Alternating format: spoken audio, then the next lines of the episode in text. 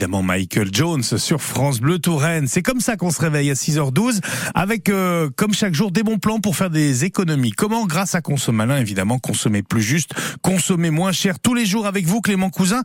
Vous parlez d'un sujet qui fâche ce matin, ce sont les fameux devoirs de vacances. Ah bah oui car pour beaucoup les révisions ne s'arrêtent pas l'été et beaucoup tentent de se remettre à niveau durant la période estivale, mais vous vous dites en quoi nos devoirs peuvent nous permettre de gagner de l'argent? Eh bien sachez que beaucoup d'étudiants attendent que ça d'acheter toutes les petites fiches que vous avez suées de votre front durant l'année. Alors oui, c'est peut-être pas très éthique comme idée, mais si ça peut vous permettre de gagner quelques euros, ne vous privez pas. Et des étudiants en détresse auront peut-être leur diplôme grâce à vous.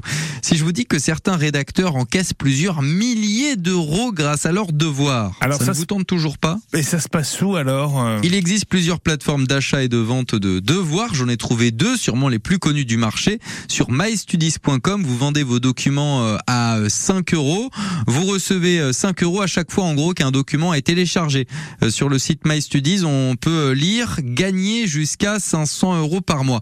Alors je dis document, mais c'est très large. Hein. Les cours, les fiches, les lectures, les dissertations, les analyses sont prises en compte et vous pouvez aussi bien viser un public collégien comme un public doctorant. L'autre plateforme qui fonctionne bien dans ce genre, c'est Pimido et c'est sur ce site qu'on peut lire les salaires entre guillemets de certains contributeurs comme Laura qui a gagné le mois dernier 1947 euros. Ça vaut le coup de faire de jolies fiches. Ouais, je confirme, ça peut mettre très sérieusement du